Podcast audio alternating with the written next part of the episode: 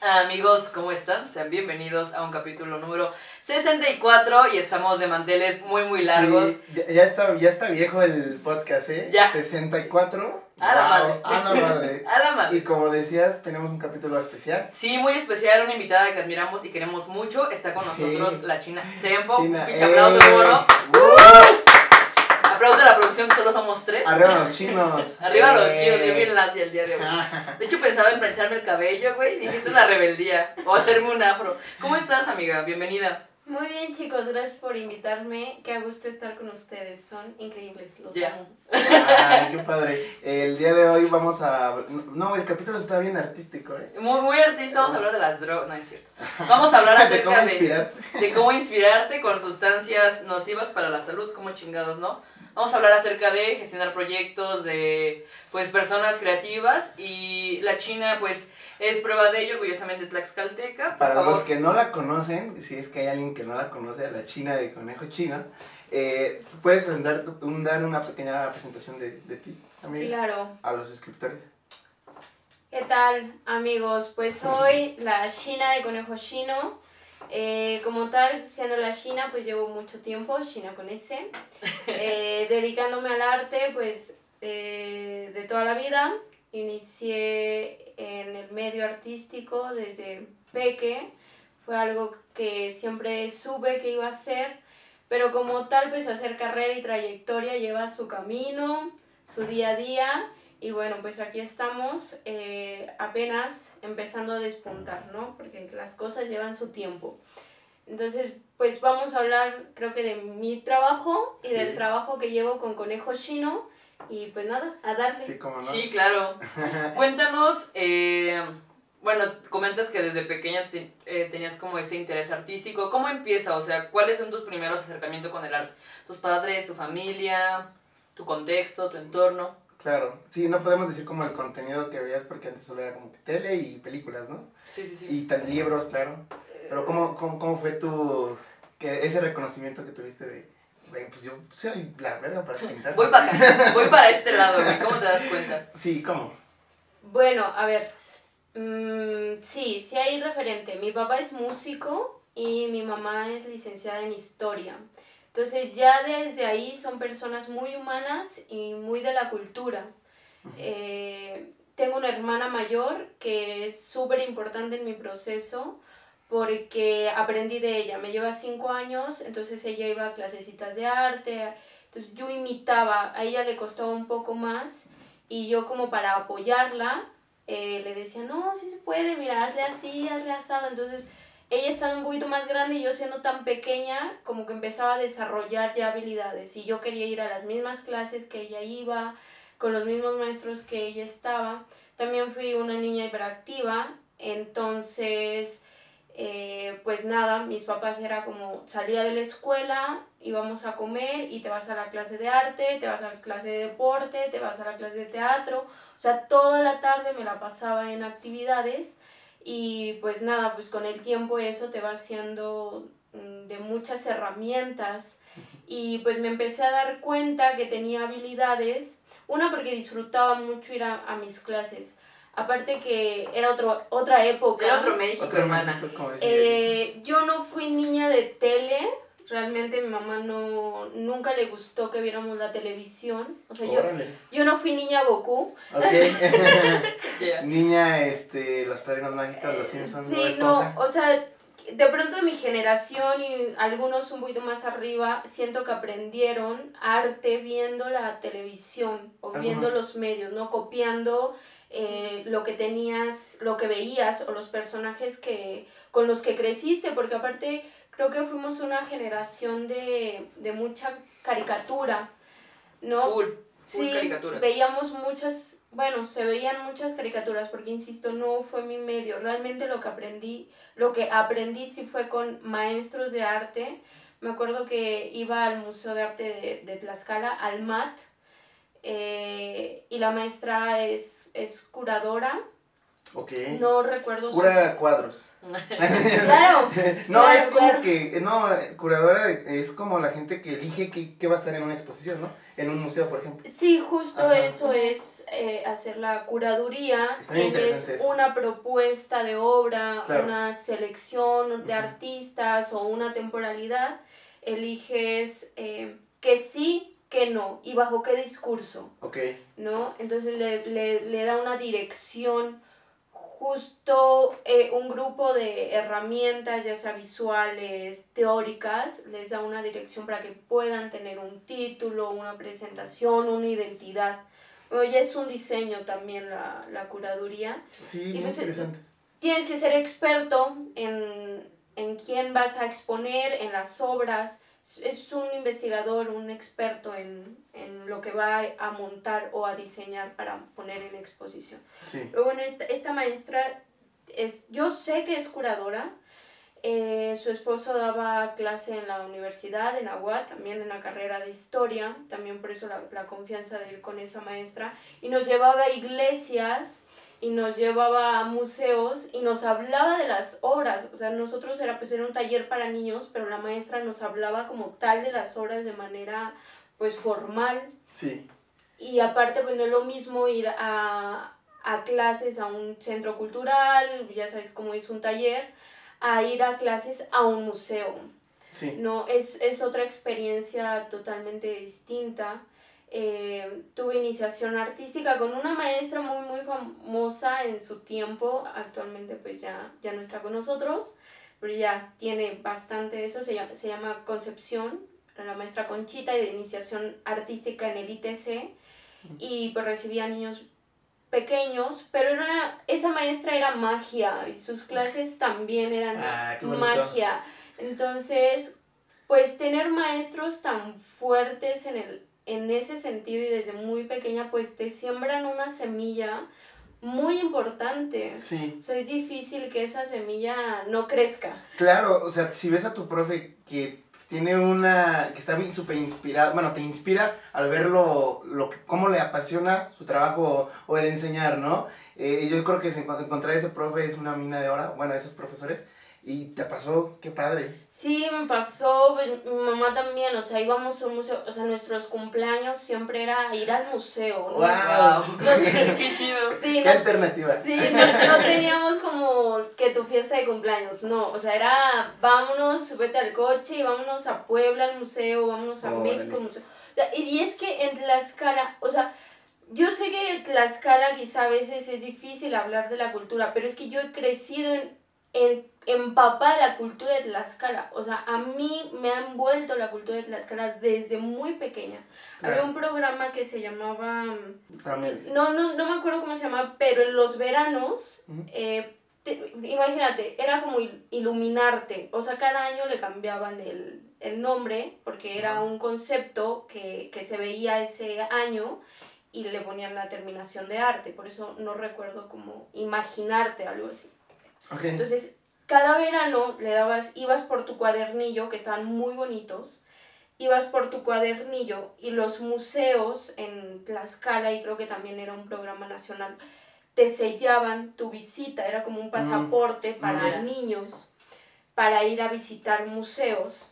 Y los cuadernillos tenían actividades, entonces tú ibas al MAT y había una actividad para que llenaras tu cuadernillo, ibas al museo regional y te firmaban entonces, te- al final del verano, pues la mayor cantidad de museos te premiaban o te reconocías y terminabas con... Entonces se motivaba mucho a los niños y a los jóvenes a visitar los museos. Sí. Yo me acuerdo que mi mamá era súper fan de ese programa, ya nos ves cada, cada verano haciendo el recorrido de museos aquí en. Tlaxcala, en Puebla, a veces también en la Ciudad de México. Entonces, bueno, crecer con eso, pues es que son cosas que no se te olvidan. Claro, sí. Pues no sé, fue fue una decisión, bueno, insisto, fue una niña hiperactiva que necesitaba aparte tener actividades, o sea, no podía Sí, estar sí, en sí. mi casa.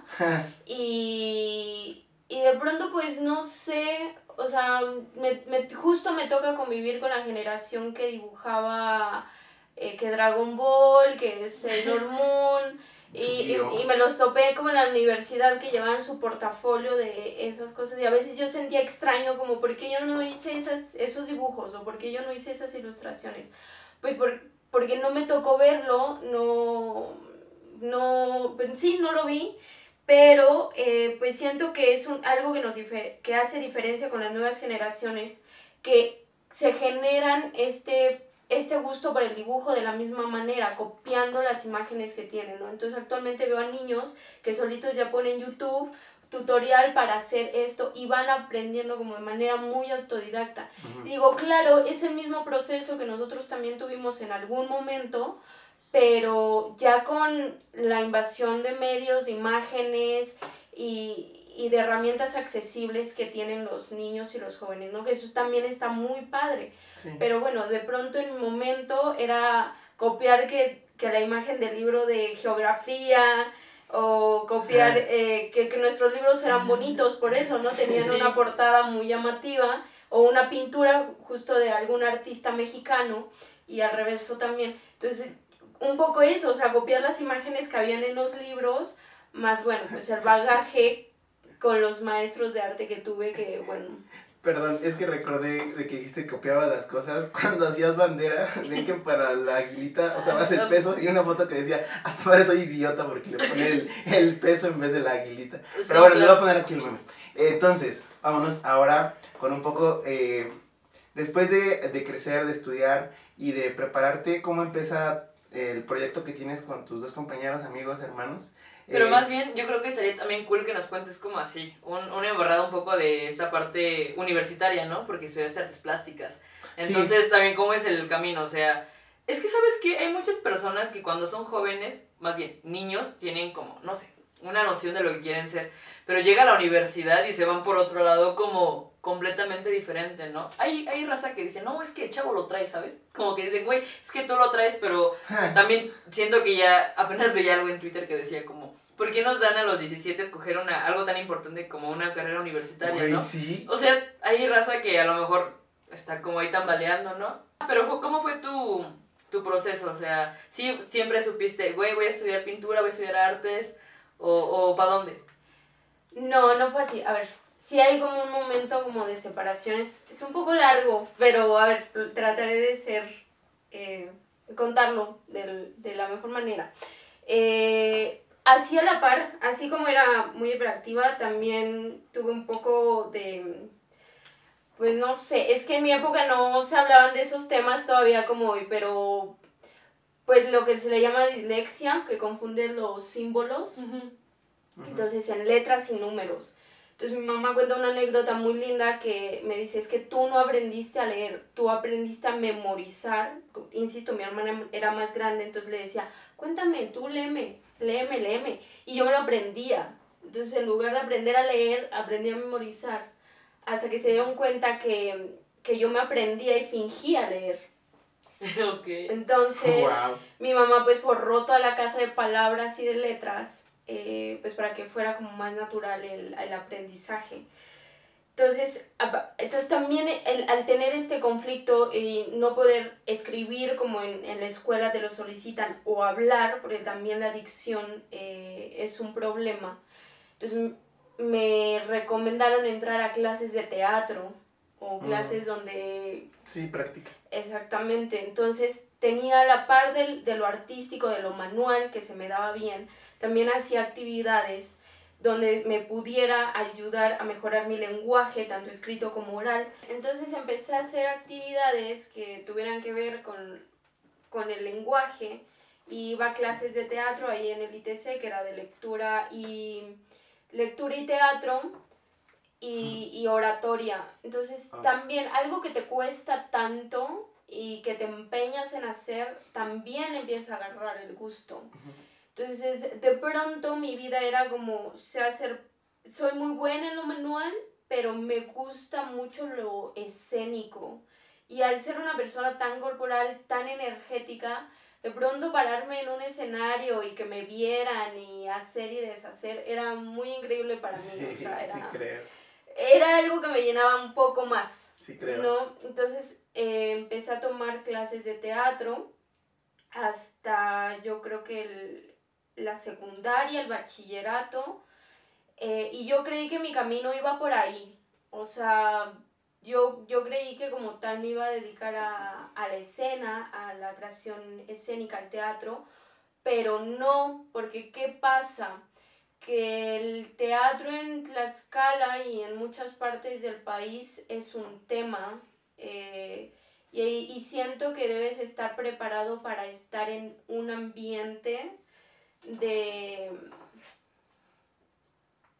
mm, pues muy corporal, muy em, íntimo también. La, todo el arte es íntimo. La música, la literatura. O sea, de pronto entras a tu intimidad.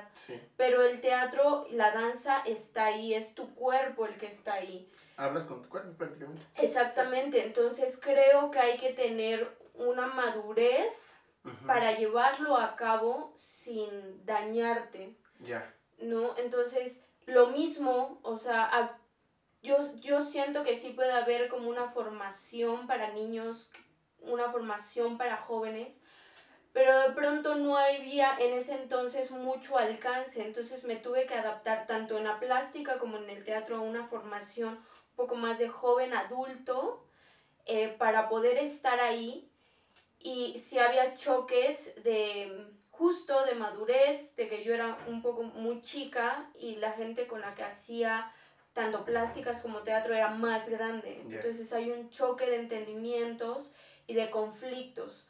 Entonces... Sí, de perspectivas también. De todo. Entonces, eh, pues te puede dar miedo, eh, puedes no sentirte preparado para lanzarte, para decir sí voy a hacer esto, o no estoy listo, me va a comer el ambiente, o me voy a dejar llevar. O sea, vaya, quien, quien se dedica al medio, pues sabe un poco cómo es y, y que si hay que tener los pies bien sobre la tierra. Sí eh, saber quién eres para que no se te vayan los caminos por otro lado.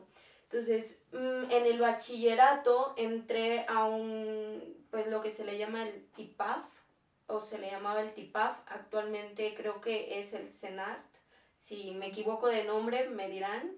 Que es ahí. Sí, que es, la escuela que está en Apizaquito, que dirige la, la maestra, ah, la maestra Lucio.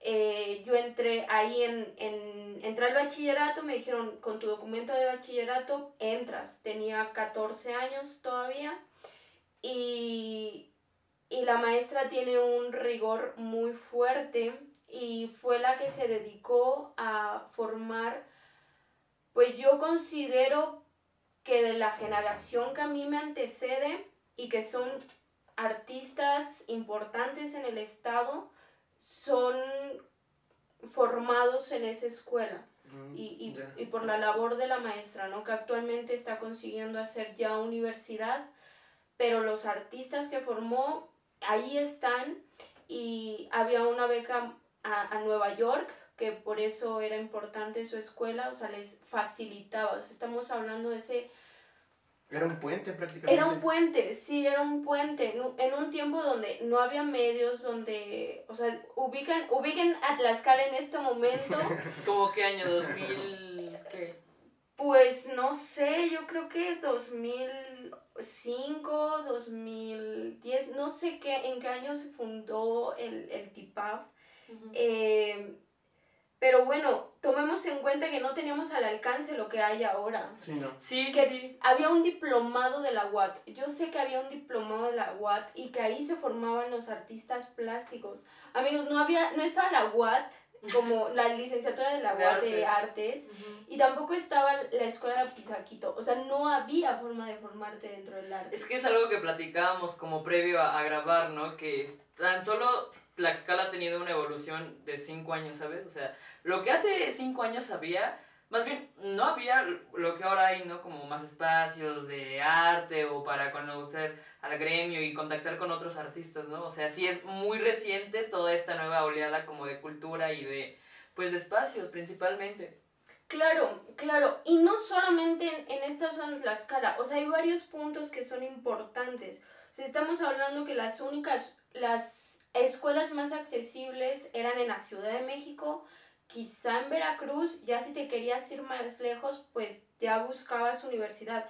Pero yo, yo siento que en varias partes de la República, o sea, la forma de estudiar arte era irte a la Ciudad de México, irte a, a Jalapa. Sí, sí, a la Veracruzana. Eh, y, y, cuando surge este proyecto del TIPAF, que era un, como un bachillerato de artes plásticas, que el propósito era prepararte para hacer el examen de la Esmeralda, eh, muchos incluso de la Ciudad de México venían a prepararse aquí o de otras partes de la República venían a prepararse acá. Entonces, era una responsabilidad muy fuerte el tener el peso de la formación de los que querían formarse en el arte plástico, ¿no? O sea, es también adquirir ese, esa responsabilidad y saber que es la única opción prácticamente que tenías en, esta, en la zona centro. Entonces, por ejemplo, para mí llegar a la escuela de, la maestra eh, con esa exigencia, con esa responsabilidad que ella siempre ha tenido, duro, duro, porque cuando eres un niño como que mm, todo ha sido muy lindo, muy bello, enfrentarte como un rigor artístico tan duro, aparte chica, eh, pues no, no fue para mí. Y, y ahí vi a muchos artistas que venían también de comunidades, pues no sé, de muchas partes del estado y que venían con esa misión de lograr ser artistas, ¿no? Y que lo daban todo en la escuela y pues no, está, no les llegué, no, no estaba como a mi alcance y, y de pronto vi el arte plástico como algo impresionantemente difícil, imposible de hacer. Dije, quien nace esto es genio. Tocado por Dios, dices tú. Sí. Yo vi eso, vi, me tocó convivir con artistas eh, jóvenes bien de convicción eh, y que venían a, hacer arte, o sea, a buscarse un espacio. Y sí, ahí están, ahí está pues Gastón, ahí está Emerson. Y pues seguro otros muchos artistas que habrán salido con, con formación en esa escuela, que afortunadamente me da mucho gusto verlos en escena porque pues al final somos de Tlaxcala y sabemos que cuesta un poco como despuntar. Claro. ¿No? Eh, y, lo lograron y lo hicieron, por eso la importancia. Ahora, eh, hablando de la escena universitaria, también se abren escuelas en, la ciudad de Puebla, se empiezan a hacer escuelas aquí en Tlaxcala. O sea, ya el concepto universidad abarca eh, en la zona centro mm, abarca mucho más.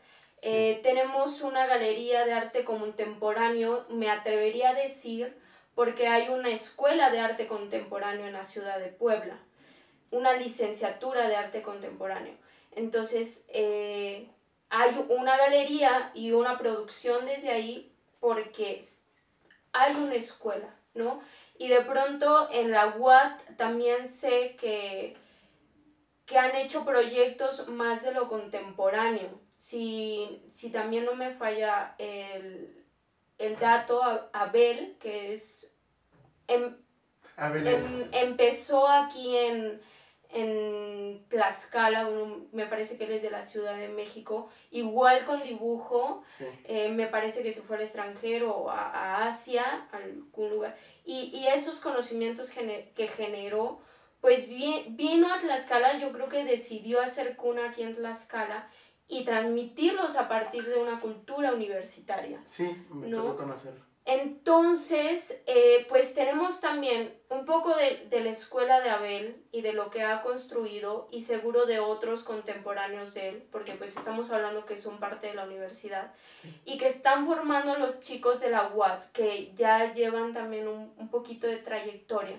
Y también se me hace un poco de, arte más contemporáneo, un poco más tecnológico, ya no el arte plástico puro, eh, que ya rompe con, con esquemas del, arte, del arte moderno, la pintura aplicada, el dibujo aplicado. ¿no? Entonces ya incluye medios y mucho más eh, experimentación con los recursos que te rodean, con los recursos que hay hoy en día. Claro. Eh, con esta cultura del desecho, de la tecnología, un montón de cosas. Entonces, bueno, eso ha, ha, generado que en la escala haya mucho más espacios para generar y producir arte. Sí. ¿no? Entonces, bueno, la, yo estudié en, en la escuela se llama ARPA, Escuela de Artes Plásticas y. Audiovisuales. Sí, sí, suena- suena- suena Es nice. algo artístico. Sí. Y ahí está la, pues, la carrera de cinematografía. También muchos de los que están haciendo cine en Tlaxcala Sí. formados ahí.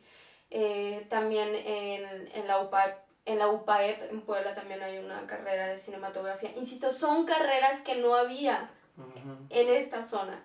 Te tenías que ir a la UNAM, te tenías que ir a otras partes para a, a estudiarlo. Que de pronto haya universidades cercanas que las tengan es súper importante. Entonces tenemos la carrera de cinematografía, de arte digital y de artes plásticas y actualmente la, la de marketing. Entonces, bueno, yo decidí estudiar artes plásticas porque, bueno, cuando yo entraba a la... De pronto mi mundo fue muy artístico, muy purista, muy de la, muy de la pintura, muy del dibujo, muy de admirar... eh, justo, pues yo creo que lo moderno, los museos que tenemos en Tlaxcala mostraban eso, creo que en el MAT hay una exposición temporal así de toda la vida de Frida Kahlo. Sí.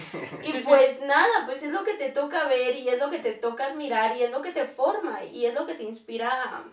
No, después te das cuenta que hay un mundo de artistas por ver, que ya es una oleada súper lejana, que existe el arte contemporáneo, que existe... Que a veces ya se pasan un poquito de contemporáneo, Sí, ya quieren que, sí, que claro. entendamos su, su concepto y no está ni plasmado, ¿sabes? A veces es un Es poco que lo tengo aquí en la mente, bro. Es como Claro. de, es, no, es, no, entiendo. Pero de pronto enfrentarte a un museo en el que siempre son cuadros, en el que siempre es... Muy lineal todo, ¿no? muy lineal, el famoso no te acerques a la obra y de pronto conocer espacios más de este momento, por, por no saturar la palabra, Claro. eh, más de este momento donde te toca ver objetos sin forma, recorrer el espacio, habitar el espacio Convivir con eso también. y que te, sí, y que te rompan la mirada, o sea, que son cosas, son mundos y universos que nunca habías visto. Sí, Creo que eso es fundamental en el arte de este momento, ¿no? claro. Entonces, tener esa oportunidad de ver eso, eh, pues bueno, hasta antes de la universidad no lo había visto. Hasta que un día entré a la universidad me dijeron, vete a ver a Anish Kapoor, al MOAC, vete a tal museo, ve a ver las exposiciones y entonces, entonces sí hablemos de arte, ¿no? Pero antes velo, antes habítalo y enfrenta la mirada y enfrenta el cuestionamiento de no sé ni por dónde, o sea, no entiendo nada. Claro, sí, 100%. No. Y entonces sí se abre una puerta para el aprendizaje. Entonces, bueno, mi momento universitario fue en esta escuela bastante humanista. Yo creo que para los que han estudiado en, en BUAP saben que es una escuela muy humana. Eh, entonces el sistema de, de enseñanza no es tan riguroso como el que yo conocía. ¿no? Mm, ok. Es, era, es un poco más lindo, yo fui tercera generación de, de esa escuela y tenía maestros muy jóvenes, preparados sí, pero jóvenes. Eh, entonces siento que también tenían ese entusiasmo de enseñar, ese entusiasmo de acabo yo de terminar la maestría y me toca enseñar a, a estos jóvenes, ¿no? Sí. Entonces, ten- los maestros que tuve en la universidad muy entusiastas de enseñar y nos vaciaban así un montón de información que de pronto, bueno, para mí a veces era como mucho, porque pues insisto, er- estás chico, estás aprendiendo, estás eh, conociendo el, el mundo real, el mundo sobre el, el que realmente vas a trabajar. Y Pero al final de cuentas son bases. sí, Sí, efectivamente. 100%. Ya, y bueno, pues ese fue mi, mi camino universitario. Eh, estudié en una escuela que la mayoría de sus proyectos eh, finales, eh, aparte me tocó un programa semestral, lo que hacía posible cuatro, semanas de, cuatro meses de formación y dos meses de producción activa Ah, o de creación de proyectos. Entonces, eh, era muy, muy bueno para el aprendizaje y para llevar a cabo tus proyectos. Entonces, en esos siempre, todas, tanto teóricas como prácticas, esos dos meses eran de producción y de entregar un proyecto. Y esos proyectos, la escuela siempre nos motivaba a sacarlos de la escuela. O sea, no eran proyectos que se llevaran a cabo dentro de la escuela. Si tenías que hacer una exposición, tenías que gestionarte un espacio donde exponer. Si vamos a exponer todo el grupo, todo el salón, eh, buscábamos entre todos una, galería o un espacio donde nos dieran eh, oportunidad de exponer quizá lo del resultado de la clase de dibujo, quizá lo de la clase de grabado, en fin, ¿no? Entonces, de ahí, al final de la carrera, yo siempre hice mis proyectos eh, en Tlaxcala. Para los que estudiamos en cerca, en Puebla, tienes de dos, o vivir allá o ir y venir. Sí. Eh, de pronto yo tuve como un mix de esa experiencia. Hubo una temporada que vivía allá, hubo una temporada que iba y, y venía, y así me la llevé. Es cinco años, porque la, la carrera es de cinco años.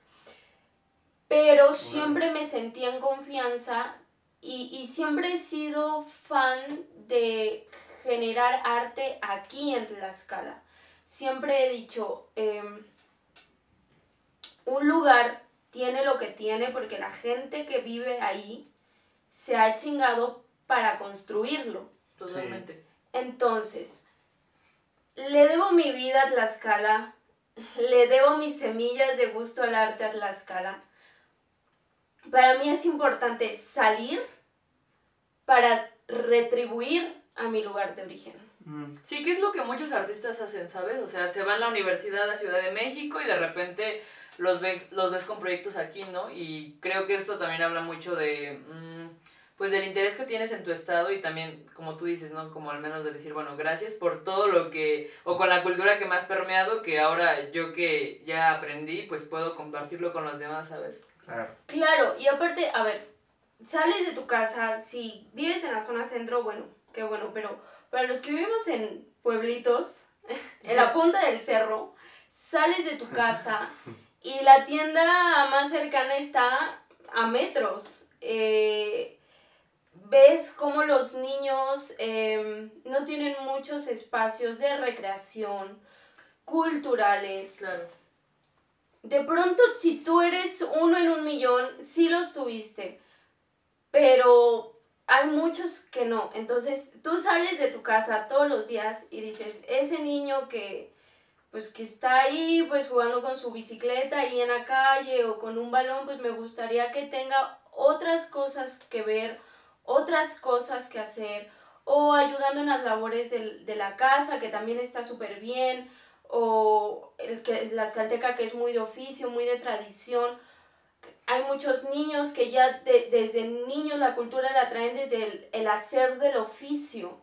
Entonces, eh, dices, qué interesante sería crecer con eso y aparte algo más que ver, ¿no? Entonces, pues es importante que, que si vas a salir, pues tu gusto está por por mejorar un poco esas condiciones. Insisto, muy hacia la cultura, muy hacia la recreación, pero para los que nos dedicamos a eso lo consideramos algo importante. Creemos que esa es la función real de, de un, del arte en una sociedad o de la parte cultural en una sociedad, el, compartirlo en, en, y aparte que, que, ayuda, o sea, es algo eh, cíclico, es algo que, que construya toda una sociedad y al final también te beneficia.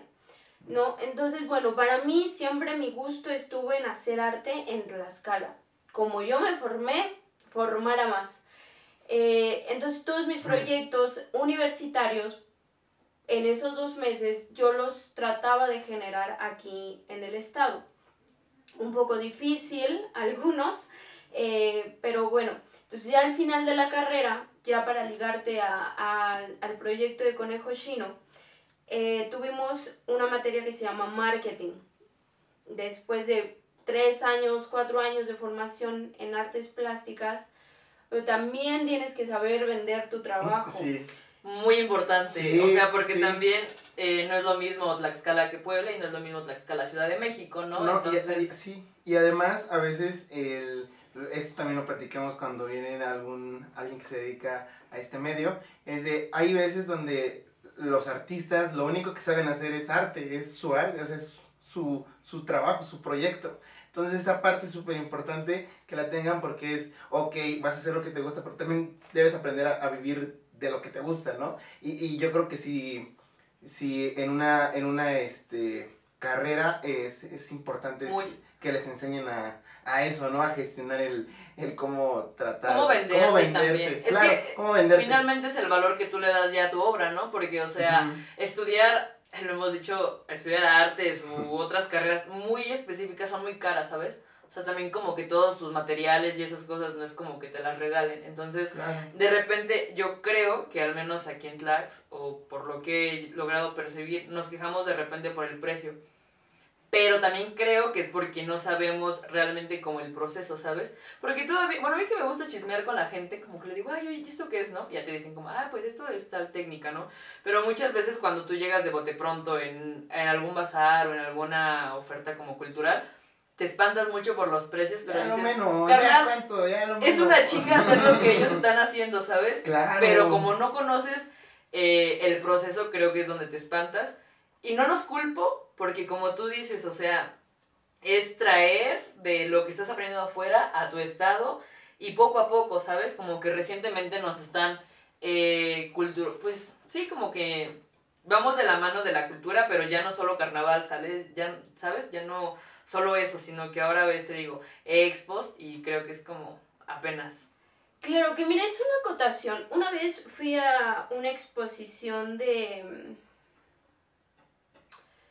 me acordaré. Y si no me acuerdo, eh, perdónenme. Pero bueno, eran, es, es un artista importante.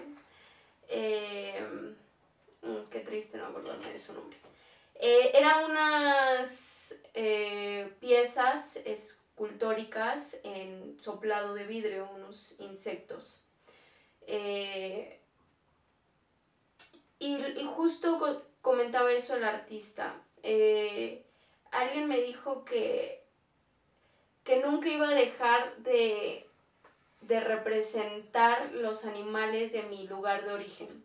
Dijo, yo empecé a ilustrar animales de mi lugar de origen y alguien me dijo que nunca los iba a dejar de hacer. Decía, de pronto lo cuestioné, Doctor Lagra, se llama el artista.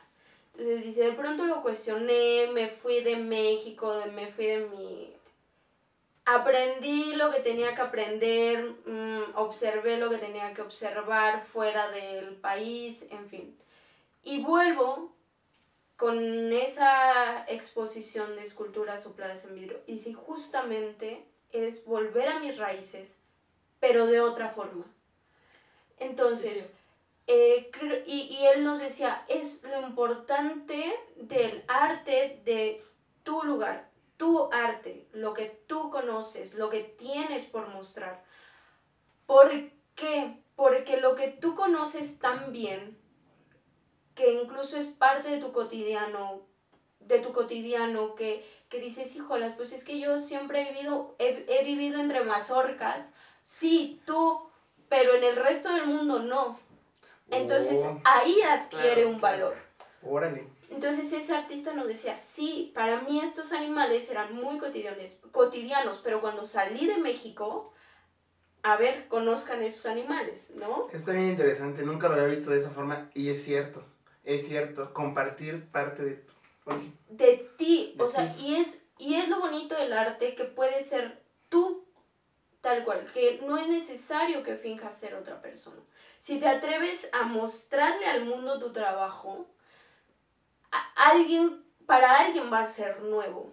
Y eso, y, lo, lo, que lo enriquece es que para ti es algo que conoces bastante bien, que casi que eres un experto en eso, ¿no? Entonces, eh, cuando tienes la oportunidad de mostrárselo al mundo, que justo es lo que pasa ahora con, con Escaret y los huevos, sí, en Tlaxcala tenemos carnaval, cada año y, y crecimos viendo carnaval y quizá que crecimos bailando carnaval, bueno, sácalo de Tlaxcala, ¿no? Y adquiere un valor muy importante, adquiere, porque es algo, e, el arte se construye de la disciplina, de la constancia, de la repetición, de hacerlo y hacerlo y hacerlo hasta que te hagas muy bueno. Yo veo los artesanos en Tlaxcala que hacen talla en madera, que son, cosas majestuosas. No están hechas, están hechas para el Tlaxcalteca, para, para, yo, yo veo a los señores grandes que llevan sus, su bastón, su bastón de pero por supuesto, pero para ti es algo en tu cotidiano, para alguien fuera de nuestro contexto es todo una obra. Claro.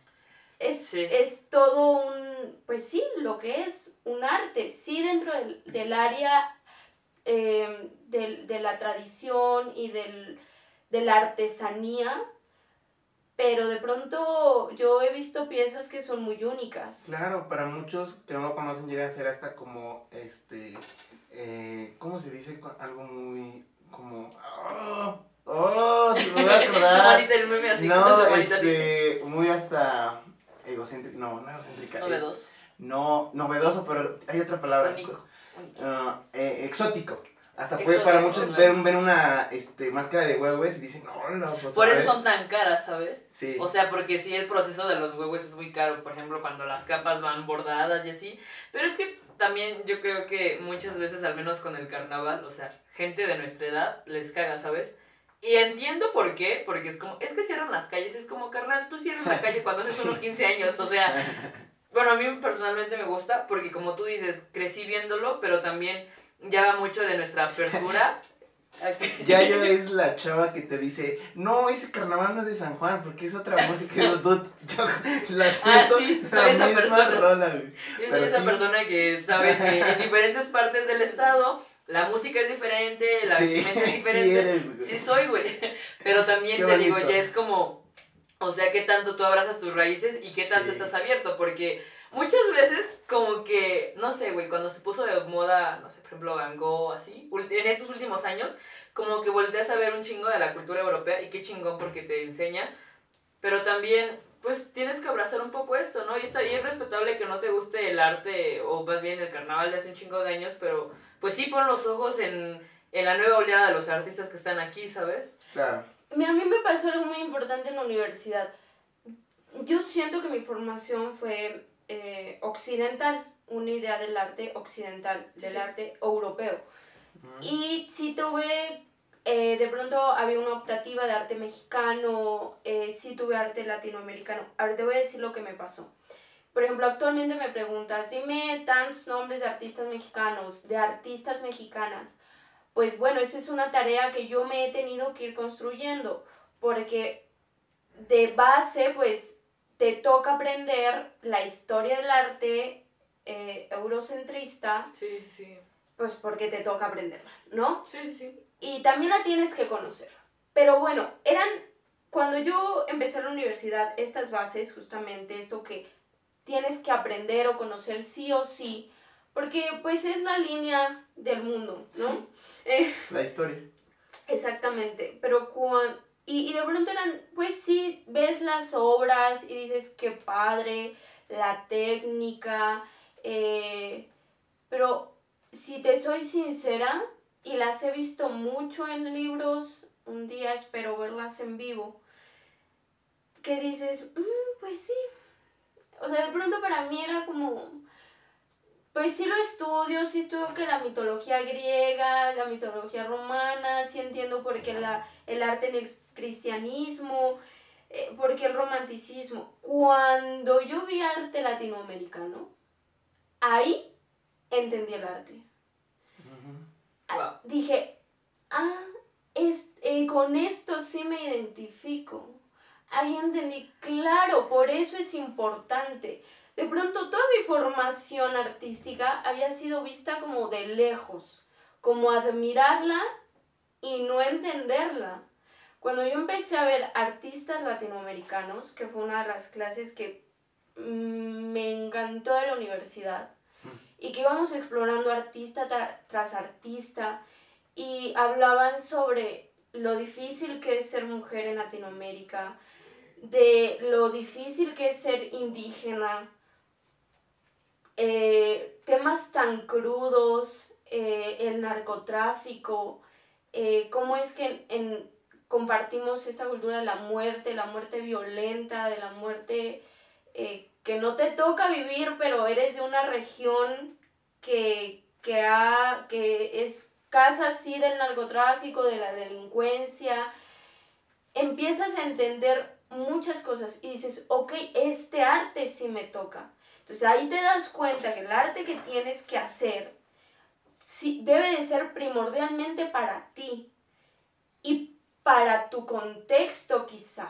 O sea, ¿para qué quieres fingir ser alguien más o fingir ser de otra cultura cuando pienso que la labor del artista está ahí justo en su lugar y de ahí puede hablar, decir, dar a conocer, difundir y demás. O sea, también es un medio de comunicación. Claro, el arte, las pinturas, eh, es una fotografía de, de qué pasaba y entiendes por qué quizás, eh, no sé, hay murales de, de, indígenas, ¿no? Con maíz y ocupan muchos estos tonos, estas miradas, estos semblances y dices, claro, en esta época pasaba tal Pero ¿sabes qué, qué acaba de decir la China, güey? También es esta importancia de la representación, ¿sabes? Sí. Porque, ok, sí, tú lo acabas de decir, estamos o crecimos viendo arte pues eurocentrista y, y es muy importante, güey, porque marca la historia y lo que quieras, pero sí vale la pena y te sientes como bien, ¿sabes? De decir, bueno, eso es Tlaxcala, ¿no? Eso es México, ¿no? O lo entiendes, o por historias que te cuentan, como conectar es importante, ¿no? Entonces, sí, sí entendemos como esto que, que nos comparte y es muy fuerte. Muchas personas no lo ven así, ¿sabes?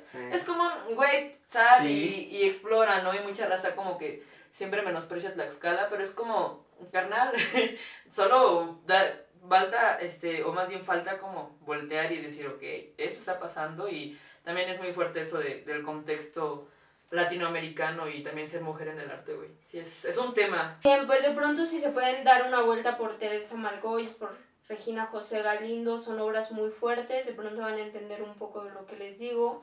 Eh, y empatizar, no sé, yo me acuerdo que en la primaria teníamos un libro de Tlaxcala. Sí, sí, sí. sí. Eh, por favor, what? Mm cenar, hagan un, una materia de arte de Tlaxcala. Acá debe de estar ese libro, ¿eh? Aquí sí, un pedo. Tengo varios. sí, claro. Sí lo tengo, güey. Yo sí, me acuerdo que, estaban... que guardé ese libro, el de Tlaxcala. Tengo libros de los 60 igual, güey. Claro, creo que no es lo mismo eh, que te digan, vamos a ver la capilla Sixtina y que digas, mm, no puedo tomar ahorita un vuelo. sí, espérame. Irme a ver a la capilla Sixtina. O sea, es más fácil aprender el arte, mucho más enriquecedor, te inspira mucho más si te dicen, si, si el artista que estás viendo, eh, puedes ir a Oaxaca, puedes ir a Ciudad de México, ver la obra. Eh, si de pronto estás en Tlaxcala y, te estás formando en Tlaxcala, que te digan, está una exposición en el MAT y este es el artista y su proceso ha sido este, que pronto haya un poco más de teoría. A mí me gusta mucho la creación de teoría del arte justo por eso, porque la teoría se queda ahí en las universidades, que, que de pronto lo que estás viendo en textos académicos de algún crítico y, y lo que estás analizando, puedas ir a verlo o sea, puedes ir a ver esa expresión del artista, conocer al artista, hablar con él, saber de su proceso, de su historia y por qué está creando lo que hace. Es súper importante. Hagan una materia de arte de Tlaxcala, por, favor. Eh, yo tuve arte mexicano en la universidad como optativa. Miren, lo que pienso ahora no lo pensaba en ese momento, así que no la tomé, pero cuando tomé arte latinoamericano ahí cambió mi visión de cómo aprender arte y realmente lo que quería aprender y de lo que quería dar. Entonces, pues no, creo que tenemos una cultura, un estado pequeño, una cultura muy grande, un país em, con sus bajas, medias y altas, pero también con una cultura muy importante eh, creo que es, es, es, fundamental que crear desde ahí, desde cualquier área, o sea, desde cualquier área a la que se dediquen, sea cultural o no, eh, primero habiten sus espacios, entiéndanlo y seguro podrán compartir algo al mundo que va a ser muy importante. Eh, y cuéntanos, China. No, ya buena onda. vayan a darse una vuelta. Desde el inicio están las cuentas. Pero aquí va a aparecer de nuevo tu, pues tu proyecto. El proyecto que tienes con tus que de hecho así te conocimos haciendo conejo chino. Bueno, yo hace ya un rato, como cinco años, que estaba bromeando que tengo una foto, cuando yo empezaba a hacer foto, de ti hace años en la feria. Entonces, nos gustaría que nos contaras también un poco para la banda que no te conoce, este, qué es conejo chino y pues un poco antecedentes y en qué andan, en qué andan ahorita. Bien. Bueno, justo, eh, ya lo había mencionado, fue la carrera de, de marketing en la universidad. Eh, por alumno el maestro nos puso un reto. Yo ya sabía que, o, ya en la universidad se, se, escuchaba ese rumor, que el, el maestro pedía eh, 10 mil pesos para pasar la materia, ¿no? Entonces ese rumor ya había. Entonces yo desde un año antes eh, y ya también con la carrera avanzada, pues te dan ganas de hacer algo más. ¿No? Pero antes de que sigas, perdón, esos 10 mil pesos no es para que se los des al profe y te pase, ¿no? Es como junta no, ese que, para que ajá, Se puede malinterpretar. ¿no? el profe quería dos llantas para no, su en la último, última... Este. No, claro, ni siquiera se lo das. No, o sea, realmente nada más compruebas, perdón, chicos. No, no, es que se puede malinterpretar. ¿no? Imagínense lo que quieran. es tu Bueno, pero no, o sea, les pedía como el reto de la clase. El reto de la clase son 10. No sé si sigue siendo igual. No sé. No sé si el maestro sigue siendo el mismo en la universidad. No lo sé. De pronto ese es el reto que ese maestro decidió poner. Eh, creo que bastante válido. Sí. Pues él es experto en esa área y yo creo que... Por algo, ¿no? Por algo, sí, por, algo, te lo dice. pone ese reto a sus alumnos, ¿no? Pronto eh, también la clase en, en la Facultad de Comunicación y ahí era conseguir seguidores y también ponía una... Ocupo. Yo tuve, yo tuve ese reto. Sí. O sea, también era conseguir eh, pues una cantidad fuerte de seguidores, ¿no? Eh, y bueno, pues son, son retos que si bien mm, te pueden parecer inalcanzables, pero tomar el valor del reto y decir, intentémoslo, te hace moverte. Sí. ¿No? Entonces, eh, yo ya quería empezar una marca y, y, sabía que existía esa propuesta y que era una clase que iba a tener que tomar. Entonces empecé a hablar con compañeros de la universidad para empezar a generar una propuesta de marca eh, y empezar antes de que nos llegara el, el trancazo de esa clase, ¿no? Entonces empecé un verano antes a diseñar una marca y empecé a trabajar con David, arroba liebre blanca, eh, que fue uno de mis compañeros con mayor habilidad en la ilustración. Eh, a mí a lo largo de la universidad y, y con el bagaje que tengo, siempre me ha gustado hablar del arte, siempre me ha gustado estudiarlo y, y cuando ves talento, pues lo reconoces. Entonces, ese compañero era muy bueno ilustrando y, y, dije, yo quiero hacer equipo con él mm. porque tenemos que explotarlo. claro, hay talento, falta apoyarlo. falta apoyarlo. Entonces, el acuerdo fue como, tú haces lo tuyo, yo hago lo mío y algo tenemos que, que lograr. Sí. sí. Eh, también aceptó, pues me dijo, sí, claro, o sea, a mí me cuesta eh, hablar de mi trabajo o venderlo. De hecho, tiene un trabajo muy bueno, vayan a verlo. Eh, y en ese entonces él se cuestionaba por qué si tenía un trabajo tan bueno, ya se subía a Instagram y a Facebook, porque no tenía tantos seguidores, ¿no? Él, él era como su pauta en ese momento. Y le dije, pues vamos a hacer algo, vamos a hacer algo con eso. Yo me dedico justo a hacer como la relación. Sí, sí, sí. Con, con la, sí, las relaciones públicas, mostramos tu trabajo y seguro que podemos hacer algo con, con eso. Sí. Entonces, de pronto nuestros compañeros nos, veían, nos veían que veníamos mucho a Tlaxcala, porque insisto, yo siempre quise hacer mis proyectos aquí. Y porque pues conozco los lugares donde hay arte y cultura. Entonces pues, yo dije, pues aquí. Entonces veían que veníamos mucho a Tlaxcala y una vez nuestros compañeros dijeron, invítenos. Y abrimos la invitación, quien quiera venir a Tlaxcala con, con nosotros, vamos a ir el fin de semana. Y este, y pues vamos. Y solamente una compañera, Daniela, arroba Ramflis, también vaya. también saludos, también la conocemos. Y, y vean su trabajo, fue la única que así bien puesta, ya estaba el siguiente fin de semana con nosotros en Tlaxcala. Entonces ya fue, eh, ya para ese momento ya, ya estábamos en clase, ya estábamos en, en, en materia. Y en, los invité a casa de mi abuela a comer y les platicamos a mi familia pues que juntos íbamos a asumir el reto para, para pasar la materia. Entonces mis abuelas, mi abuela fue esa persona, mi, mi, abuela paterna fue esa persona que durante los cinco años de la universidad me, me daba mi bendición antes de irme a Puebla, pero me decía, ah. hija, ¿Qué vas a hacer? ¿Qué estudias? Lo mismo me dice mi abuela, bueno, me decía. ¿Para qué la cámara, chino? es que me siempre dice, me preguntaron qué estudias, ¿qué, qué les digo? ¿Qué haces? ¿Qué haces? Y tú de todo un poco, de, todo, un poco. de hecho. Sí, o sea, mi abuela era esa persona que me, me, oh. apoyaba, me echaba porras, este, me daba la bendición para que no me pasara nada en el camino, que si de pronto me invitaba a desayunar o a cenar cuando llegaba de la universidad, pero siempre fue como, ¿qué estudias? O sea, mi abuela es que no entiendo, China, ¿qué estudias? Y, y, mi abuela justo no entendía. Entonces cuando le dijimos, vamos a vender stickers, y cuando le explicamos a mi abuela qué era un sticker, mi abuela dijo, ¿cuánto tienen que juntar?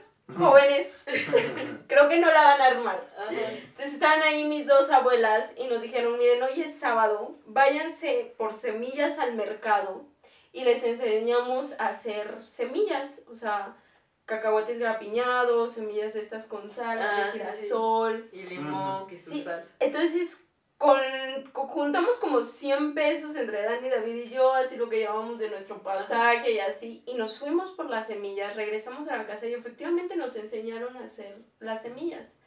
Eh, mi mamá nos dijo que antes en Tlaxcala se vendían en conos de papel. Entonces nos enseñaron a hacer el conito, que Dani fue la única que supo hacer el cono, y muy plásticos, muy artistas, pero el cono no nos salió. Pasa, pasa. Y al, la siguiente semana, ya para el lunes, afuera de, se llama multiaulas, eh, afuera del multiaulas nos tendimos con nuestros stickers. Eran, David empezó a dibujar, que tiene un, un dibujo, se llama la técnica ashurado, muy, muy bueno entonces hacía estos pequeños diseños a mano y se empezaron a vender como diseños únicos. O sea, es que era un dibujito pequeñito y te lo llevabas por, no sé, 30 pesos, pero pues era único, o sea, no se iba a volver a hacer. Y nos pusimos al lado con nuestra cajita de semillas. Mm. Eh, creo que eran con, conitos semilleros por 10 pesos. Sí, sí. Entonces, pues bueno, la universidad, está, tenemos también la facultad de danza, de música y, demás artes. Eh, entonces hicimos mercado. Ya un compañero se ponía, nosotros fuimos como los segundos, pero pues sí nos tendimos y se empezó a hacer popular y, y, y, vendíamos bien, o sea, en la universidad vendíamos bien, salíamos como con 100 pesos por día, 200 pesos por día. Vendíamos bien, pero de pronto, pues, en Mundo de Artistas se empezó a llenar el, el pasillo, el, pasillo el final del multiaulas, México temblor. Entonces, pues ya nos empezaron a decir, chavos, no pueden estar eh, en los pasillos de la escuela porque si pasa algo, las salidas tienen que estar libres.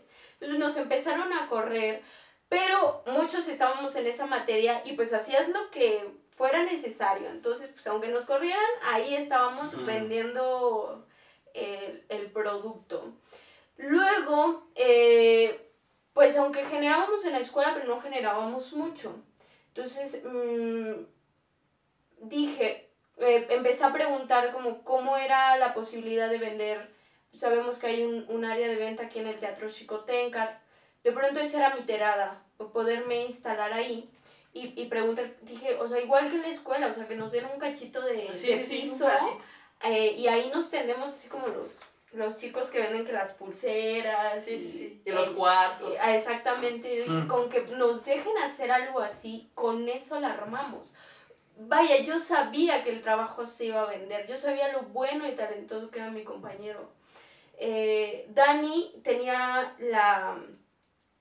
Tenía, ella vendía lo de las semillas, David y yo lo de los stickers. Con el tiempo nos fuimos viendo, viendo y viendo más hasta que David me dijo, hay que hacer un logo. Entonces surgió el logo de Conejo Chino. Él en redes era Liebre Blanca, yo la China. Mm. Entonces juntamos Conejo Chino. O sea, lo de liebre lo transformamos en conejo. Mm, Yeah. Tomamos mi, mi seudónimo que es China, entonces se hizo Conejo Chino. Hicimos el dibujito del conejo chino y se lo envié a Dani. Y le dije, ¿cómo lo ves? Y me dijo, ¿qué es eso? ¿Un borrego? Y le digo, no. no, me dieron gato por libre. Ah, y aparte le dije, y aparte le dije, ¿cómo ves si le ponemos tus lentes? Ah, Ajá, es y me dijo- verdad, güey. Sí, me acabo sí. de explotar la cabeza. Exactamente. Sí, sí. Y me dijo, y lo primero que me dijo fue, ¿qué es eso? ¿Un conejo? Y le dije, no, Daniela, obsérvalo. Le dije, es conejo, chino por mí, y tus lentes. Ese es nuestro logo.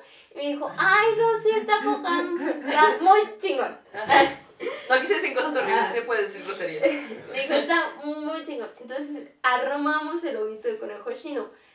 Daniela es muy. eh, le gusta el terror. Eh, entonces el negro es como un color que le gusta mucho. O sea, ella, le- el negro es como su color. A David su color favorito es el blanco y mi color favorito es el dorado, pero me dice David que el dorado no es un color y que no lo íbamos a poder sacar en... Entonces dije, bueno, si no es dorado, pues algo muy cercano, el amarillo. Sí, Sí. ¿no? Entonces los colores de conejo chino y siempre que hacemos una publicación siempre les mandamos ahí un corazón negro, blanco y amarillo, que es Mm. pues el corazón de cada uno de nosotros. Oh. Eh, pero sí, así está conformado el logo, es un logo que queremos mucho y es bien, bien de, de nosotros. Sí. Eh, y pues nada, nos juntamos, o sea, ya después juntamos lo de las semillas, juntamos lo de los stickers, me vine al, vine al ayuntamiento de Tlaxcala y a los portales. eh, y les dije, tengo esta propuesta, ¿cómo le hacemos? Me dijeron, no te podemos dar un espacio en, en el chico porque está saturado. Eh, ubiquémonos antes de pandemia. Era Ah. de México. Ah, sí. Eh, Muy eh, cabrón. me parece por ahí del 2019. Eh, y el, el- la persona que estaba ahí eh, me dijo, no te puedo dar un espacio en el Chico, pero tengo una propuesta para artesanos y que puedan vender en centros comerciales. Se va, empieza esta semana, o sea, y quiero hacer una pauta ahí porque desde entonces a la fecha he aprendido que las oportunidades, las necesidades que tienes de vida, te va a llegar así una oportunidad y la tomas o la dejas. Y tienes que aprovecharla. Sí, Entonces, yo tenía una necesidad, a mí me dijeron, es la próxima semana y me tienes que mandar tus productos, tu logo, tu marca, todo así. Y lo de menos es decir, no tengo nada de eso, no presento. O decir, pues desvelada toda la semana, armamos el logo, armamos los productos, también en la casa, en un espacio muy pequeño, a esa hora hacer cacahuates, llenar los frascos, poner los logos, mandar los stickers y nos aceptaron. Entonces empezamos a, a correr junto con este grupo de artesanos que se presentaba en centros comerciales y pues pudimos estar en Soriano Cotlán, en galerías, vendiendo eh, de más o menos de jueves a domingo o de miércoles a domingo. Y pues había más concurrencia de niños que iban a las escuelas.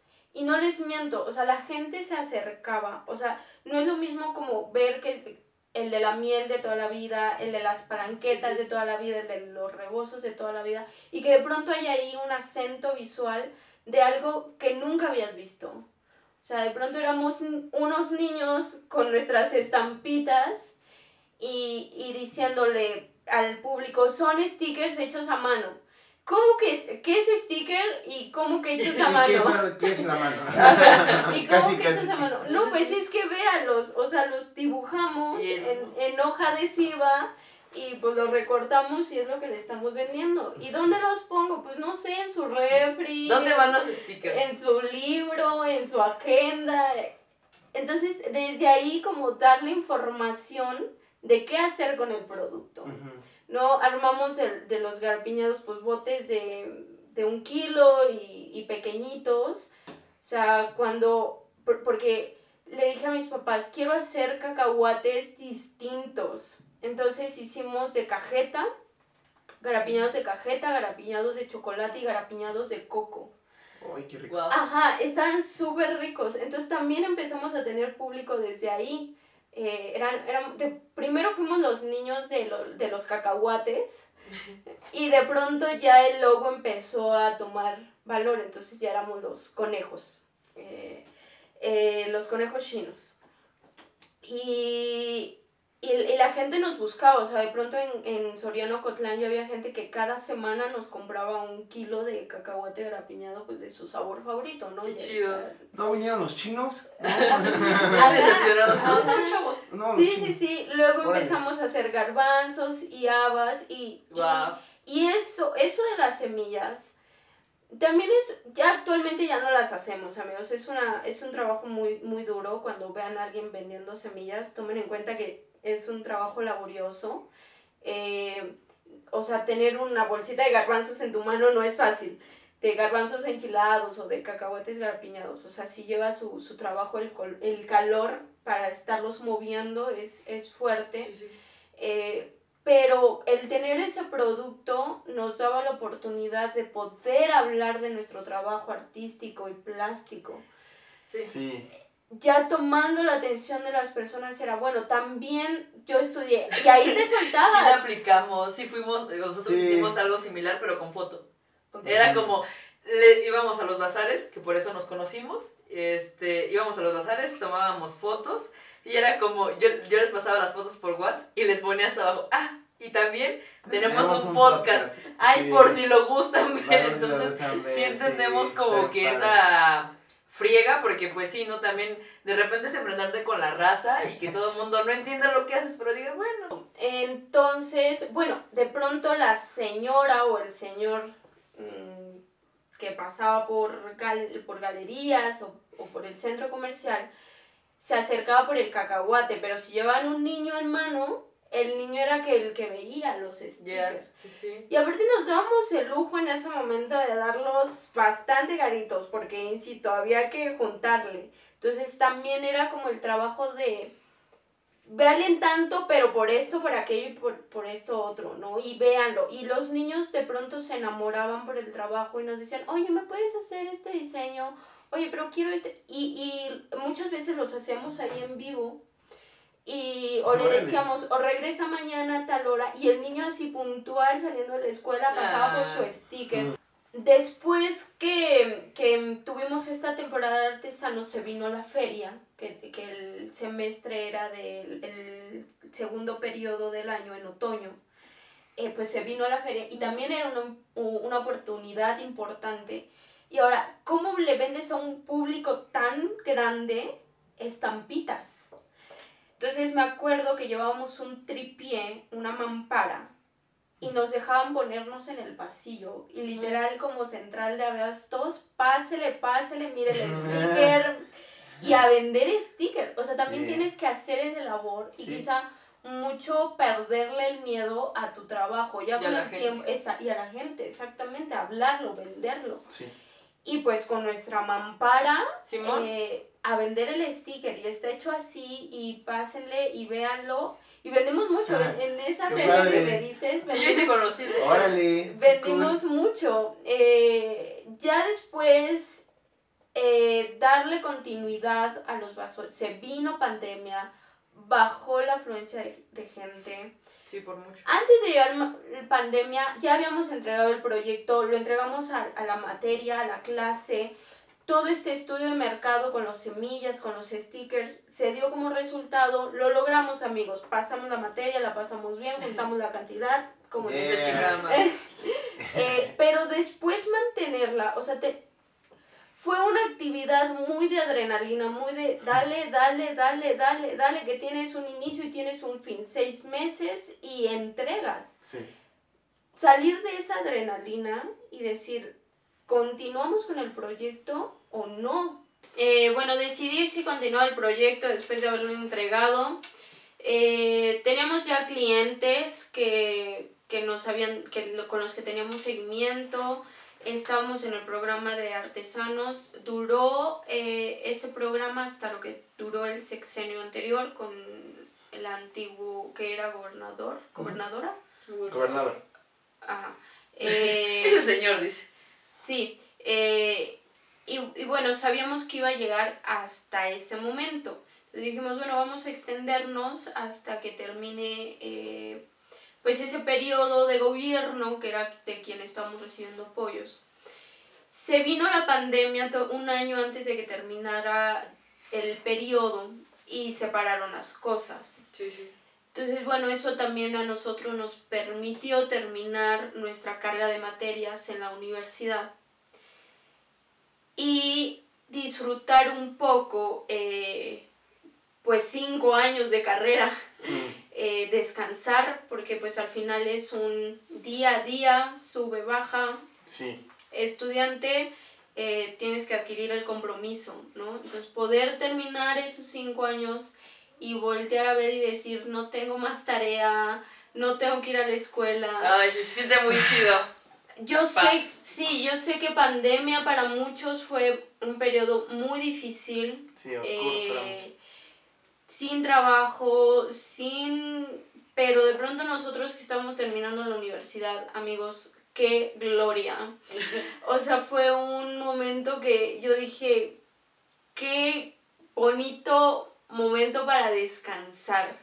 Eh, Sí, sí. yo creo que de toda mi... Porque aparte yo cada verano durante la universidad trabajaba, conseguí un proyecto donde aplicar y para que me ayudara a comprar los materiales del siguiente semestre que no son baratos. Entonces ayudaba a mis papás un poco trabajando en el verano, me inventaba algún proyecto artístico para hacer, para, me dediqué mucho tiempo a la escenografía.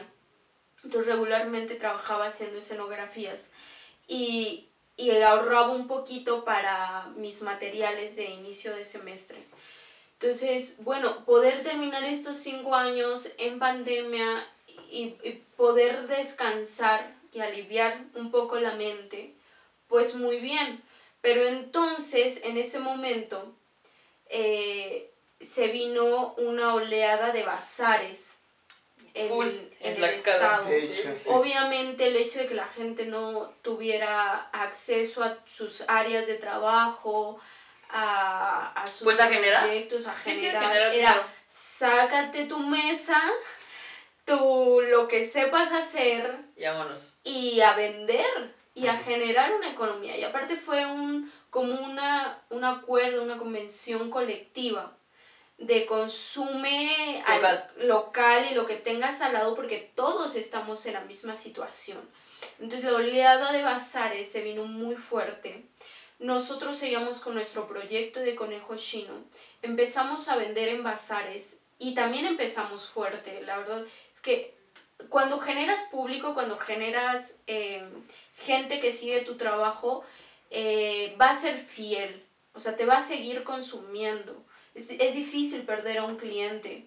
Entonces, pues Claro. empezamos fuerte y, y con material, porque ya teníamos una producción grande de no solo de stickers, ya de ilustración, ya la marca había mm, empezaba a madurar, ya teníamos una oferta más que ofrecer y aparte ya confiábamos más en nuestro trabajo, ya sabíamos hablar de él, venderlo.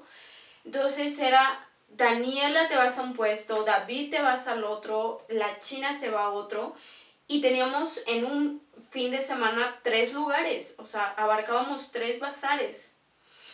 Eh, y, y le empezamos a dar y a dar y a dar y fue muy padre porque empezamos a sentir el rigor de trabajar, de lo que estudiaste, de lo que te gusta y, y sentir que puedes hacer algo con eso. Es interesante. Pues es que es como esa maquinita constante, ¿no? O sea, porque estás viendo los frutos eh, de manera económica y también de manera, te hablo un portafolio, te hablo experiencia, ¿no? Relaciones, entonces, e, exactamente, porque una cosa, no recuerdo quién me lo decía apenas, que tiene que ver mucho con qué es real y qué no, ¿sabes? Entonces dices, bueno, si mi propuesta estaba acá y ahora yo la veo materializada, creo que también sigue siendo ese impulso para decir, ok, dale y dale y produce y produce. Entonces sí, Es, es interesante esa parte también. Así es. Justo, entonces pues nos empezó a ir bien. Sí, sí, sí. La primera etapa de la pandemia, el primer año. Para el segundo año cambiaron las cosas porque mm, había más competencia, había más artistas en el mercado. Hay muchos realmente. Sí, y qué bueno, la verdad es que qué padre eh, poder ser parte de ser parte de abrir una brecha. O sea, no me voy a colgar el título, creo que es algo que se que también construir un camino, que haya una vereda, eh, es una construcción de muchas personas. Pero qué padre poder haber estado en el inicio de eso.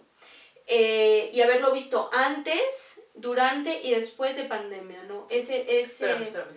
Oye, Chino, cuando la pusiste a grabar, ¿le diste el botón rojo? Ah, ok. No estoy tan estúpido. No es que luego a mí se me va por esta pregunta. Perdóname. Se dedica en este momento. Eso va a ir al inicio, no estoy tan estúpido. Vemos. estoy, pero no. Y bueno, entonces, eh, pues de pronto tú tienes tu creatividad, tú encuentras las formas de hacer eh, tus estrategias. Cuando viene alguien haciendo lo mismo que tú, va a tener sus estrategias, sus, su ingenio, su forma de hacer las cosas. Y de pronto que hubiera no solamente una, 10 personas haciendo lo mismo que nosotros con una gama de estrategias que aplicar desde su ingenio, desde su creatividad, para nosotros empezó a ser un poco abrumador. O sea, algo que disfrutábamos mucho empezó a tornarse como, caray, creo que ya no es eh, nosotros conquistando el mundo. ya somos 30 conquistando el mundo, 40 conquistando el mundo y de pronto ya hay una saturación. Eh, también yo sentía que nosotros mismos ya éramos nuestra propia competencia al tener como tres, dos puestos. O sea, ya te vi allá, ya te vi acá. O sea, ya éramos incluso nosotros mismos nuestra propia competencia. Entonces ahí ya empezaba a haber una saturación. No todo puede ser bonito, eh, creo que los proyectos justos se enriquecen de eso, de las subidas y de las bajadas. Dijimos, ok, creo que a Tlaxcalita ya lo saturamos un poco. Y entonces yo cedí con, con Dani y con David, que son del estado de Puebla, y empezamos a vender en, en Puebla. Entonces, nos pasó un poco lo que habíamos vivido aquí al inicio. La gente empezó a conocer nuestra marca, empezó a conocer nuestro trabajo y también a consumirnos bien. Pero de pronto ir a Puebla, todo el material lo tenemos aquí en Tlaxcala, ir a Puebla con tus mesas, con tus muebles, con tu... Sí, sí, sí. Iniciando, pues obviamente inicias sin coche, inicias eh, moviéndote en transporte, en camión. Sí, que dices, perdón, ya le pegaste a alguien con tu mesa de dos meses, perdón, claro.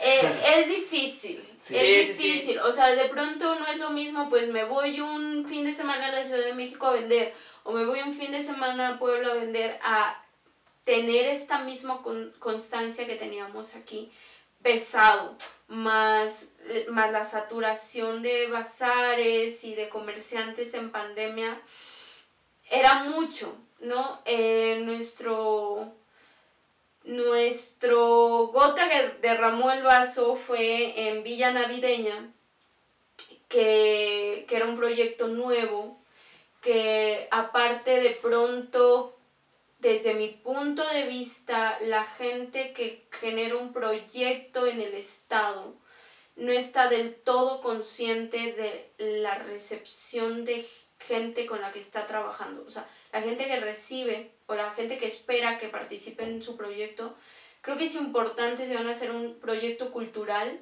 conocer la gente con la que van a trabajar o conocer sus proyectos, conocer un poco de su historia. De pronto siento que los proyectos culturales de gobierno los lanzan porque los tienen que hacer y porque son para allá y no se permiten conocerte, ni saber quién eres, ni cuál es tu trabajo. Sí, es como vamos a llenar la cuota y vamos Es lo que iba a decir, exacto. Justo. Sí, sí, sí. Entonces, lo que me pasó ahí fue que con la gente con la que nos tocó dialogar, con la que nos tocó mediar, era te propongo esto, ¿aceptas o no? Eh, es tanto, ¿aceptas o no? Y, de pronto era, es que ustedes son comerciantes. ¿Mm? Eh, creo que el artesano en Tlaxcala no es un comerciante, creo que un productor de, del arte, creador, además tampoco es un comerciante lejos. Me acuerdo que cuando nos montamos en Villa Navideña al lado, tenemos un señor que puso una casa de tenis y lo que se tardó medio día en montar su mega casa de tenis, nosotros no podíamos terminar de montar nuestros productos, eh, ni, ni abarcar el espacio. O sea, ahí es cuando yo digo, no, no estamos dentro del área del comercio. O sea, un, alguien que se dedica a, al tianguis se la sabe y llega con carpas y estructuras. Sí, es un cabrón bajando del, del techo con un lazo y sí, Y se sabe conectar a la luz del poste.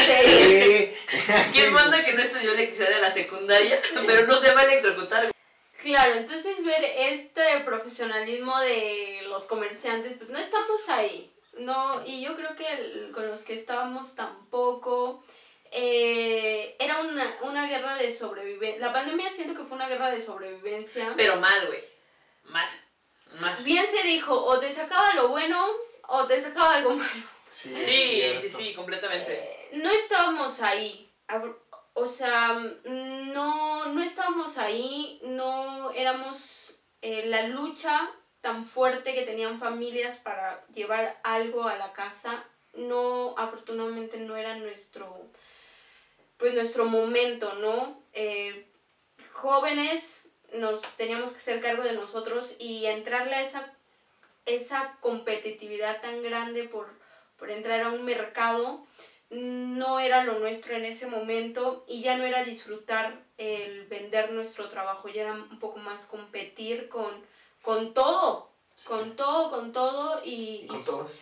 y, con todos. sobrevivir. Entonces terminó Viña Navideña ese año y dije, hasta aquí de stickers, de hasta aquí de Conejo Chino.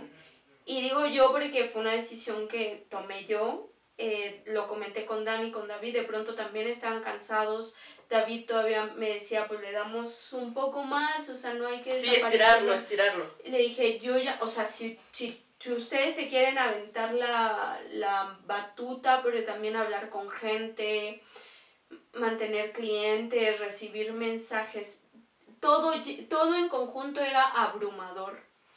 Y cuando te toca ser la voz de, de algo, cuando te toca ser el representante de algo, tienes que estar consciente de eso y de pronto es mucho. Entonces les dije, pues quieren seguir la, marca, pues adelante. David sí, sí se esforzó para, para mantenerla. Ya los tres ya teníamos una capacidad de presentar nuestro trabajo bastante buena. Entonces David todavía se aventó un, rato más hasta que ya no pudimos porque también venir de el, costo de Puebla Tlaxcala también subió. Eh, había poco transporte. eh, no había tan noche, entonces era complicado. Entonces eh, decidimos abrir un espacio, yo hice una casa taller, la casa taller Conejo Chino, y muchos de nuestros clientes de Conejo Chino, niños y jóvenes, empezaron a, a querer tomar clase con nosotros. No nos animábamos a dar clases justo por el miedo de algo nuevo y, y por, no, por decir, pues yo lo sé hacer, pero no sé si lo puedo enseñar. Que es algo importante. Sí, enseñar tiene su respeto, güey, la verdad, Sí, máximo respeto a sí. quien se dedica a la docencia y así, Sí. porque yo lo digo, o sea, yo no podría dar clases porque no quiero chingarme a una generación. Déjame una generación, un grupo de 20 cabrones, ¿sabes? Es Con que chingues un morro ya es Ah, está feo, güey. Sí, güey, o sea, que le digan, no, pues la tierra es plana o alguna madre así. No, y aparte cuando eres niño, los traumas que se te que se generan o esos recuerdos feos son de niño, o sea, es un, un señor que te grita de niño te puede traumar o- y eso Sí, lo vas a recordar siempre, ¿sabes? Sí, más O- en esta parte como creativa, ¿no? Claro.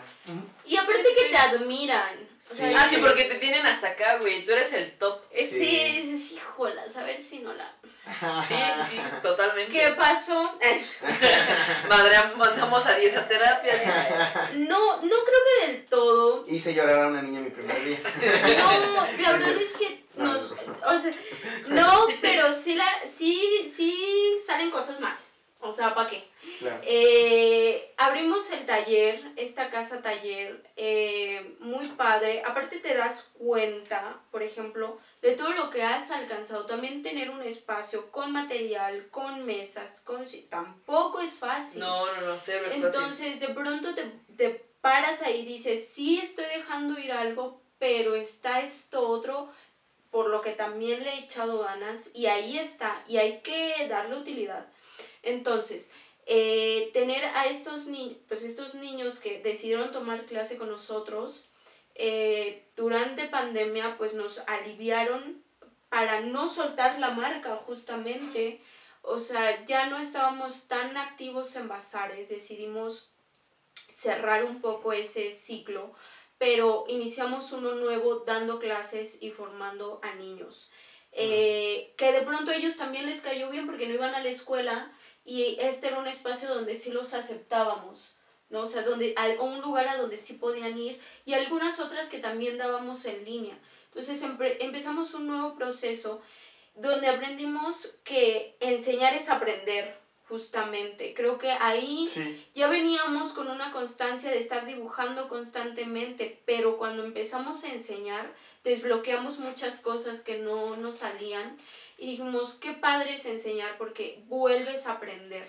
Sí, sí, sí. Entonces, bueno, se acaba la pandemia, los, nuestros alumnos entran a clase y pues también nos quedamos sin alumnos. Eh, aguantaron todavía un rato, pero bueno, ya incluyéndose a las actividades eh, académicas ya más en forma, pues ellos también ya tenían sus actividades y pues nos quedamos sin alumnos en, en el taller y no tenemos todavía algunos ahí que, que están con nosotros. Pero entonces dijimos, ok, ya sin stickers, ya, bueno, ya sin bazares, ya sin alumnos, ¿qué viene para nosotros? ¿Continúa o no continúa el proyecto Conejo Chino de nuevo? Dijimos sí, pero entonces más en forma, más hacia nuestra formación, construyendo arte, nuestro trabajo artístico, porque no es lo mismo que te presente un sticker de 10 centímetros a una obra, ¿no? Entonces ya decidimos, la, la, tomamos la decisión de que el, camino de Conejo Chino iba a ser nuestra producción artística. Ya habíamos generado dinero, ya habíamos generado público. Queríamos hacer nuestro, nuestro camino artístico. Entonces, el, pues, el proyecto que tenemos y que hemos estado trabajando, eh, que sale en marzo, se llama...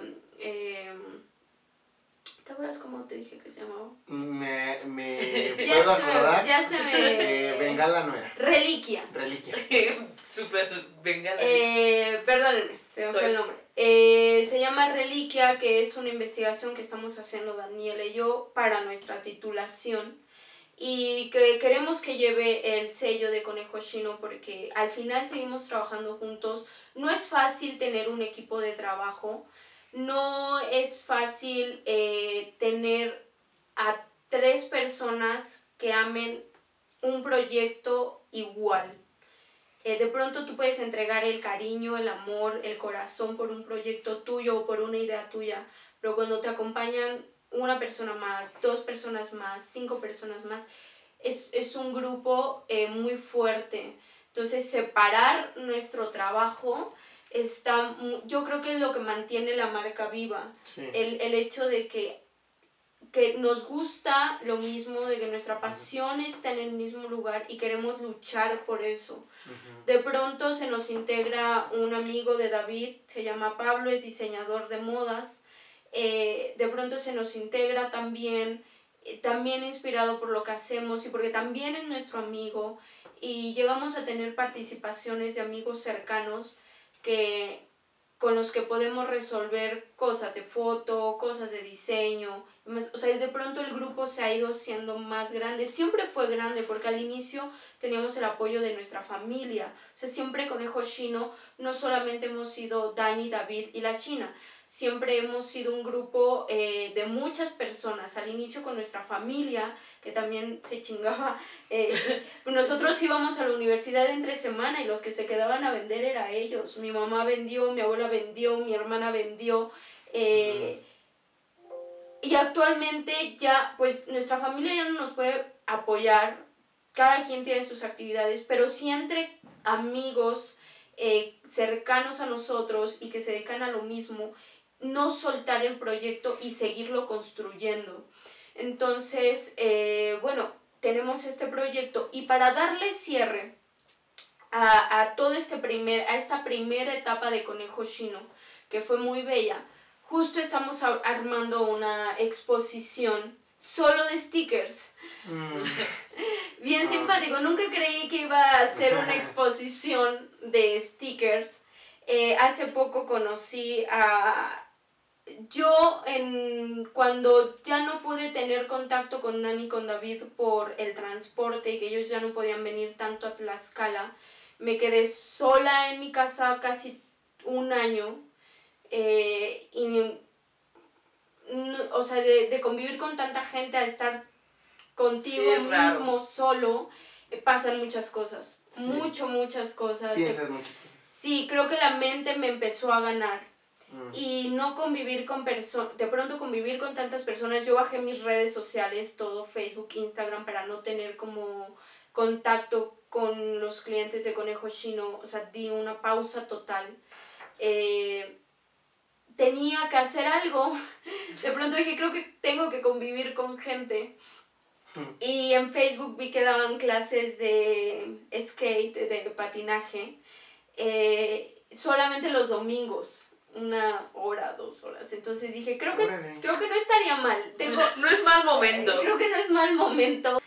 Entonces me presenté a estas clases de patinaje en Santana Chautempan. Conocí al grupo Sholo, eh, Sholo Squinkle, que es una tienda de, de skate que daba clases a niños de, ah, de patinaje. Entonces también se me hizo un proyecto muy bonito, muy parecido al mío.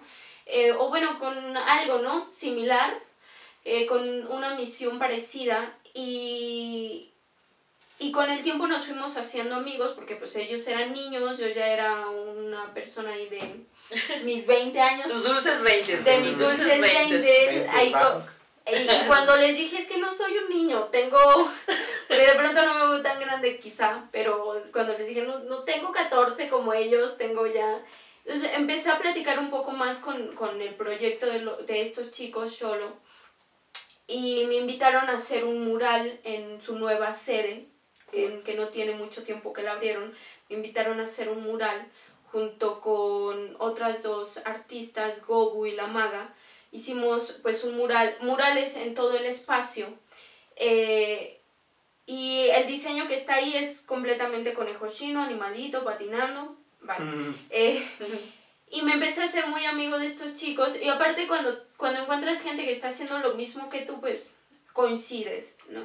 Entonces me van a prestar el espacio, ese lugar, eh, que, que, la tienda para hacer una exposición eh, de los stickers. Creo que es un espacio que se da, me gustan las exposiciones fuera del museo, fuera de la galería, un poco más experimentales, que con donde pueda llegar gente que...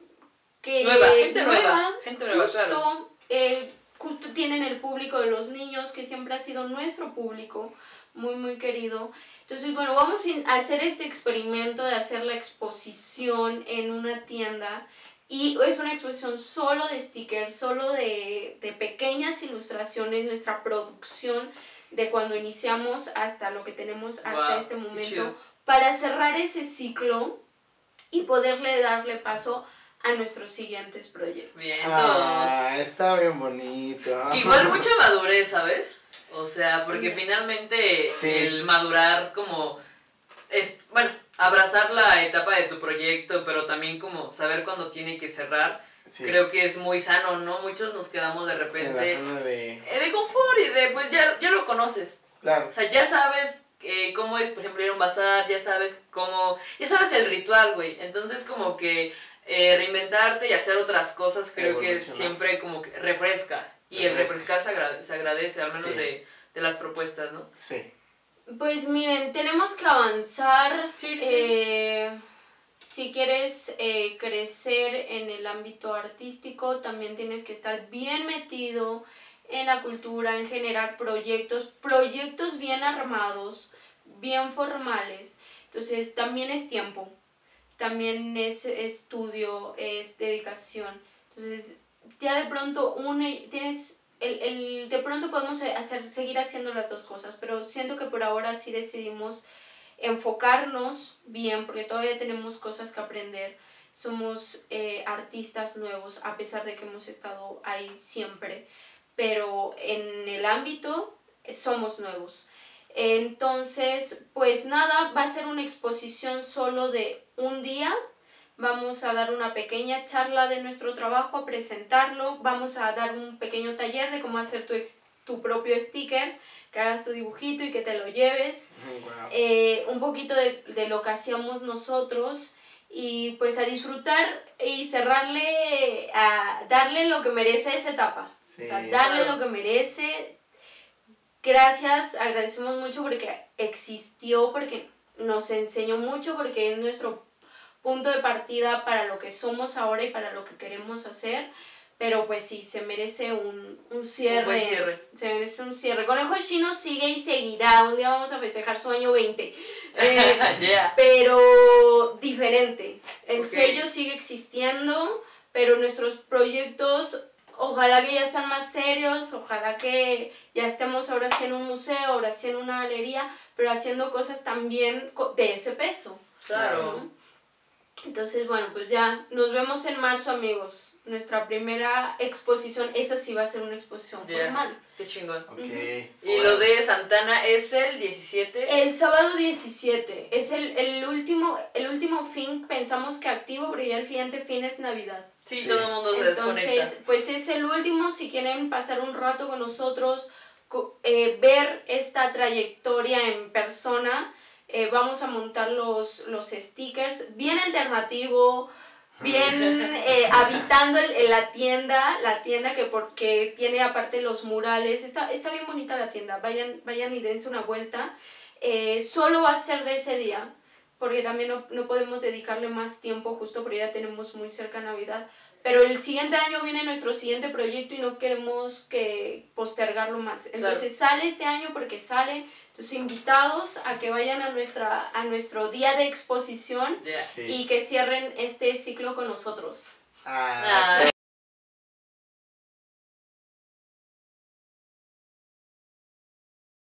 Aquí les voy a estar apareciendo las redes sociales de los integrantes de Conejo Chino, eh, su, su, página en Instagram, la dirección de donde va a ser el 17 de diciembre. Por allá caemos, amigos, eh, vayan. si nos, sí, si nos quieren acompañar nosotros, este, vamos a estar también ahí. Y pues nada, eh, qué gusto conocer un poco más del proyecto.